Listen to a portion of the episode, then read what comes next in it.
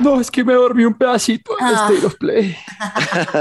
Yo sentí que perdí media hora de mi vida, No, que nadie me va a devolver. le deben mucho los videojuegos, le deben muchas horas a Daniela Javi. Oye, sí, de- no, no, quiero, no quiero que acá en pantalleros piensen que es que Daniela es como la profe de cuchilla que viene a rajar a todo el mundo, pero sí.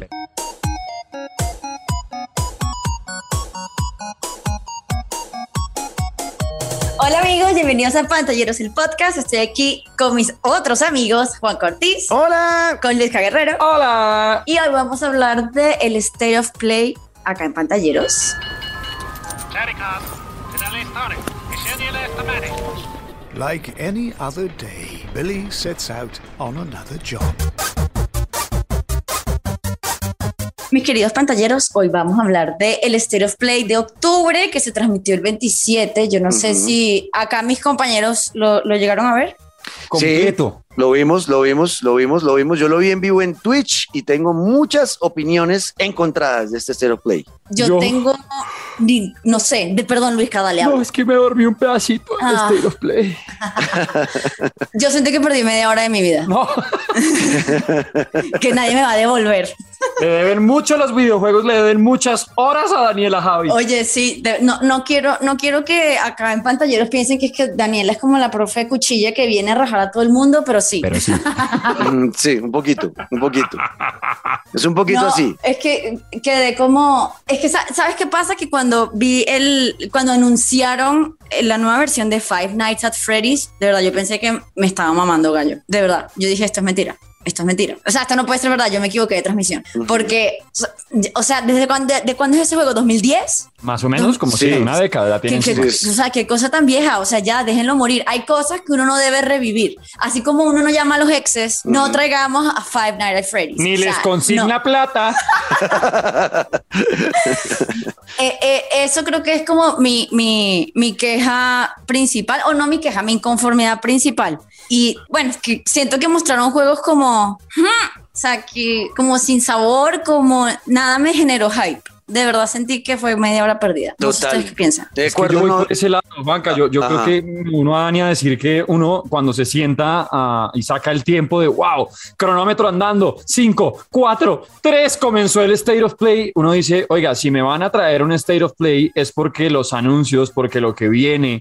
Pues no todo, uno sabe que pues hay muchos estudios que están trabajando y apenas están lanzando cosas, que hay quienes están empezando en el cuento, pero uno sabe que llegarán dos, tres, uno espera que lleguen anuncios que uno diga, wow, que toque empezar ya a ahorrar, que la boca hay que cerrarla manualmente porque uno queda en shock y en este State of Play, de verdad, fue como cuando uno coge un partido de fútbol de esos de, de Liga de España por allá a 3 de la tarde un domingo después de almuerzo que no juega nadie interesante y uno se duerme. No, no, no me, no me despertó nada, nada. De nada, acuerdo. A mí, a ver, yo no sé ustedes qué piensan de esto, pero a mí me parece que se está abusando del recurso. Eh, Sí. Hay una cosa, a ver, creo que, a ver, la motivación de los Stereo Play para mí, de lo que yo recuerdo, nació luego de que los Nintendo Direct empezaron a ser exitosos. Cuando PlayStation y Xbox se dieron cuenta que Nintendo eh, ya no estaba haciendo como las cosas se hacían antes, que eran con eh, conferencias en persona, por ejemplo en el E3 ellos ya no participaban, sino que simplemente mandaban un video grabado con las novedades que traían y se ahorraban una plata y aún así eran eh, incluso más impactantes que lo que hacía PlayStation o Xbox, pues empezaron ellos también a replantearse cómo hacer la, la presentación de sus nuevos productos. Y inicialmente los Stereo Play valían la pena porque mostraban eh, uno o dos juegos eh, llamativos que generaran hype, que estuviera esperando la mayoría, que fueran mainstream, que fueran triple A, ¿no? Que tuvieran como las características para hacer juegos que seguramente iban a pelear por un GOTY y que tenían una gran inversión de dinero y aprovechaban que ese era el enganche, ¿no? Con ese era el gancho para, para poder atraer gente a ver su, su presentación, su Stereo Play. Y luego, entre, entre líneas, iban metiendo sus eh, juegos independientes, juegos no tan conocidos, y eso servía, funcionaba.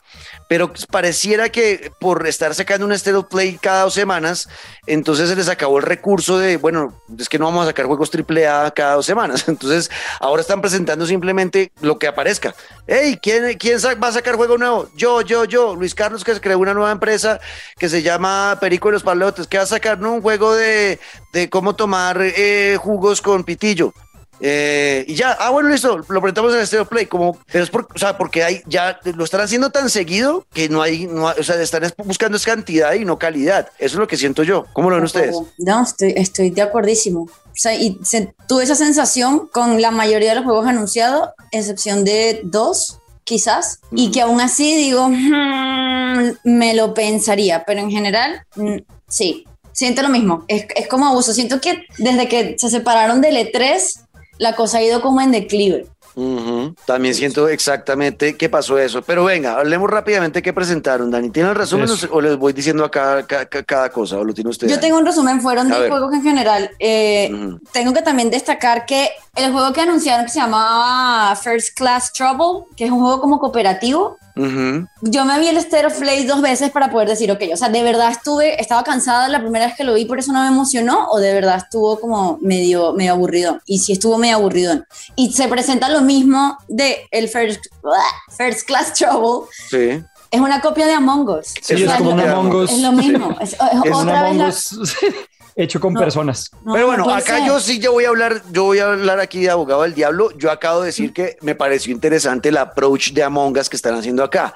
Eso Porque sí siento que cambian en algunas cosas las mecánicas y solamente con ponernos ya personas o que se vean como avatares de humanos. Sí, personas reales. y robots. Exacto, como que ahí le dan un pequeño giro al- al- al- a la premisa, pero la premisa sigue siendo la misma, descubrir a los impostores y ya está, y los impostores tienen que matar a los demás, punto, para ganar. Es exactamente lo mismo que Among Us, eso sí, no, hay, no variaron nada, pero por lo menos ahora eh, ya vemos que uno que tiene mucha personalización, entonces mi avatar lo puedo poner eh, de toda la ropa que se me ocurra, eh, también entonces va a ser como una guerra entre androides, como robots que se hacen pasar por humanos y los humanos, los Sí. humanos tratando de escapar del sitio donde están y tienen que hacer un- algunas labores, pareciera un hotel o algo así. Es como un hotel, sí. Y eh, los robots tienen que sabotear las labores para que los otros tengan que estarse ahí yendo a mirar qué es lo que está pasando y tratar de que no se saboteen las labores y en algún momento salir del sitio. Ganan, pues si descubren a los impostores, pues ganan y se hacen las mismas reuniones para decir yo desconfío de este. O sea, eso sí es igual. Pero bueno, por lo menos como que cambiaron así las, eh, las gráficas. o sea, Y los, y los escenarios. los escenarios, exacto. Eh, pero, y eh, me parece interesante que hagan ese approach y además es un juego que, miren, vean lo que está pasando. Estamos hablando que lo que más nos llamó la atención fue este juego que era una copia de Among Us y es un juego gratuito para PlayStation Plus en, en- en el mes de noviembre, ¿no? Salió para, en este mes de noviembre para PlayStation Plus. Sí. Y ya está. Y es ese juego que más nos llamó la atención. Porque No, a, a mí, a, mí también, a mí también me llamó la atención el, el, el Death, Death Door, el- las puertas de la muerte. Ujú. También sale este, este mes, en noviembre de 2021. Sí, exacto. Yo De- creo que a ese sí también le. A ese sí creo que le metería la fecha porque sí se ve como un juego que me gustaría a mí y creo que merece que le dé la oportunidad. Sí, eso es, eso es- yo siempre le decía a mi canal, de- a, la- a mi chat de Twitch, les decía, vea, juego de Daniela, juego de Daniela, juego. Porque Sí, hay, me, bastantes- me- me- me le voy a meter ahí y, lo transmitiré en Twitch. hay varios, hay varios eh, juegos que vi que son indies, ese Death's Door eh, es uno de ellos, eh, el Star Ocean de Di- Divine Force también lo vi un poco eh, extraño y el Deadverse Let It, Let It Die, pero son todos juegos totalmente desconocidos. Total. de estudios pequeños que no tienen mucha publicidad y que no generan mucha atracción. Que aquí es donde yo digo, a ver, yo no estoy criticando los juegos independientes o los juegos de estudios pequeños porque hemos encontrado muchas joyas en esos, en esos estudios. Pero para hacer un state of play, pues méteme dos grandes para jalar. O al menos diga que son indie, al menos diga que es un State of Play indie, ya la gente sabe más o menos qué esperar. Y yo me lo vería y no tendría quizás las expectativas tan altas, porque creo que un pecado que quizás uno comete como espectador es que uno espera demasiado. Sí, total. Entonces, eh, por ahí está. ¿Qué más vimos? Eh, bueno, los que les gustaban las maquinitas del King of Fighters y los juegos de pelea, pues bueno, van a sacar una edición eh, eh, para, para Play. Va a, haber, va a tener beta pública, eh, no sé si, es- creo que no, creo que no, creo que ya pasó la beta pública, que era el 20 de noviembre. Y, eh, y ya, creo que, yo no sé qué más, yo no sé qué más, Dani, ya creo que esto el fue, último ¿no? juego, el, el- el último juego que anunciaron, el Little Devil Inside, se ve Bueno. se- creo que la propuesta de la narrativa, o sea, la forma en la que está como planteado el juego se ve muy interesante porque parecen como, yo no sé si ustedes tuvieron jugueticos de madera, donde uno armaba casitas de madera y como.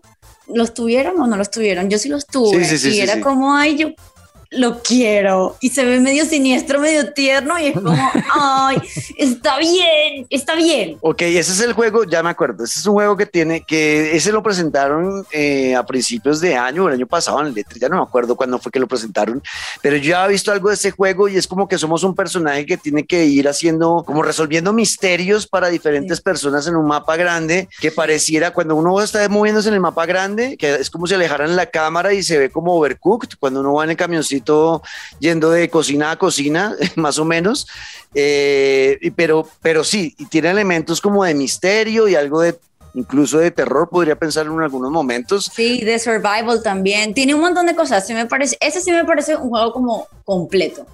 Ok, bueno, pues yo creo que creo que fue eso lo que lo que vimos del Stereo Play. No quedamos contentos por las razones que ya les dijimos. Puede que sean que nuestras expectativas son demasiado altas con este con estos Stereo Play y tenemos que empezar a bajarlas. Y también debería lo que dice Dani ser honesto PlayStation y decir esto es un Stereo Play indie. Punto. Y así uno sabe a qué se va a enfrentar. Pero cuando dices State of Play, yo espero que me muestren algo de God of War o que me muestren algo de Horizon o algo de Gran Turismo o algo de los, de los juegos importantes que estamos esperando. Eh, ya está. Van a intentar otra vez con, el, con los cards, ¿no? Ya, yo no sé también eso de PlayStation con los cards. Ya lo habían intentado en el pasado. eh, Ya perdiste ese partido. Hace Exacto. rato lo perdiste. Lo han intentado con, eh, no me sea. acuerdo, con Mod Nations se llamaba, Mod Nations Racer, eh, que era de cards, era como inspirado, o era hecho, creo que era hecho por los mismos gente que hace eh, Little Big Planet, y creo que alcanzó a funcionar un poco en esa época, pero es que nunca van a poder competir con Mario Kart o con, o con Crash Team Racing, era muy complicada la competencia, y pues van a insistir otra vez, van a sacar un juego, y este creo que es gratuito, y va uno a tener como pay to win, bueno, pay to win no, pero sí pa- pagar para personalizar los personajes de cards dentro del juego, pero no le vi, no le vi nada interesante a ese juego de Sí, Es